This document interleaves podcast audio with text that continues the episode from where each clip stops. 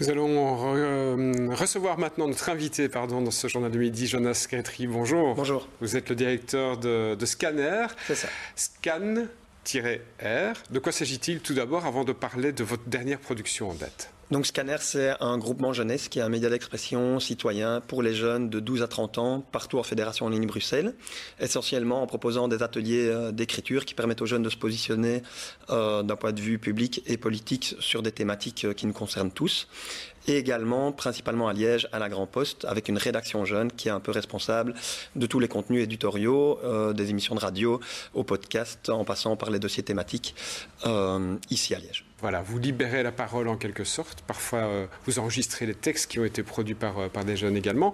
Ici, il n'y a pas d'enregistrement, mais c'est bien un livre que l'on va présenter. Le voici, Bouche émissaire, jeunesse ardente.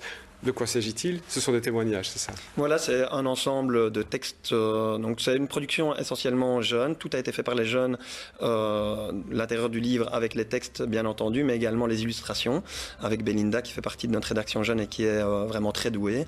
Et donc, en, en, parcourant le livre, vous pourrez lire plusieurs textes qui ont été écrits en 2022 par des jeunes sur différentes thématiques qu'ils ont choisies eux-mêmes, à savoir la migration, l'écologie, le genre et la scolarité. On vient de voir effectivement euh, la, vidéo que vous avez produite également sur votre site internet. On peut dire qu'il y a un site internet, tout d'abord scanner.be, tout simplement. On peut aller chercher des informations, que l'on soit jeune ou que l'on soit moins jeune, parents euh, notamment. Quel est l'objectif de ce livre et de ce recueil de témoignages?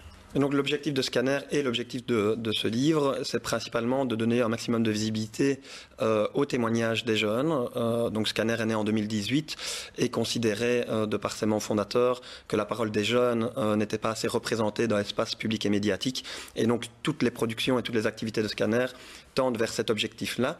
Euh, tendent vers l'objectif de donner une visibilité aux jeunes qui ont envie de prendre la parole, qui ont envie de se positionner sur des thématiques qui les concernent. Voilà, les paradoxes parfois de la jeunesse, c'est aussi ceci. Par exemple, il y a à peu près trois ans, je me suis retrouvé devant mon incohérence lorsque je me suis rendu compte que j'étais animé par des valeurs écologiques et des tendances consuméristes.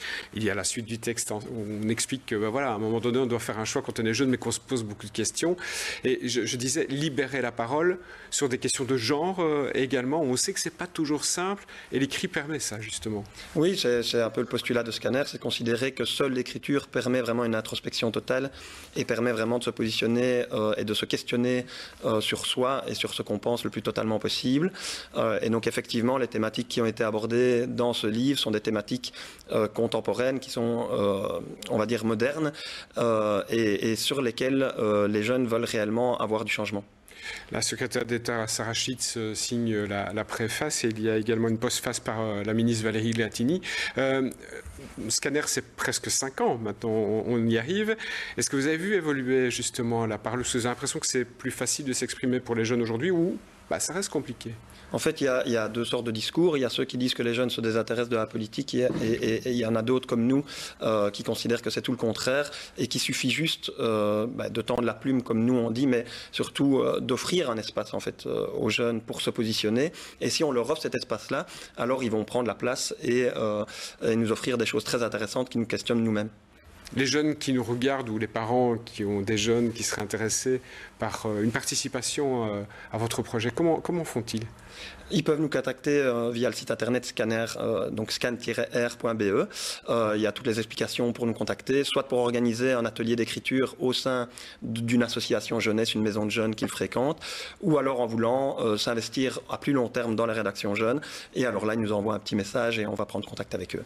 Et puis la dernière question, c'est où peut-on se procurer évidemment votre, votre livre qui est euh, disponible, j'imagine, sur le site internet, peut-être oui. ailleurs Donc en ligne, de deux manières possibles, via notre site internet où il y a les instructions qui sont données, soit aussi sur le site des éditions namuroises qui, sont la, qui est la, la maison d'édition pardon, euh, qui, qui, publie le texte, et alors sinon dans toutes les librairies euh, liégeoises voilà, de la ville de qualité, comme on dit voilà, dans ces cas-là.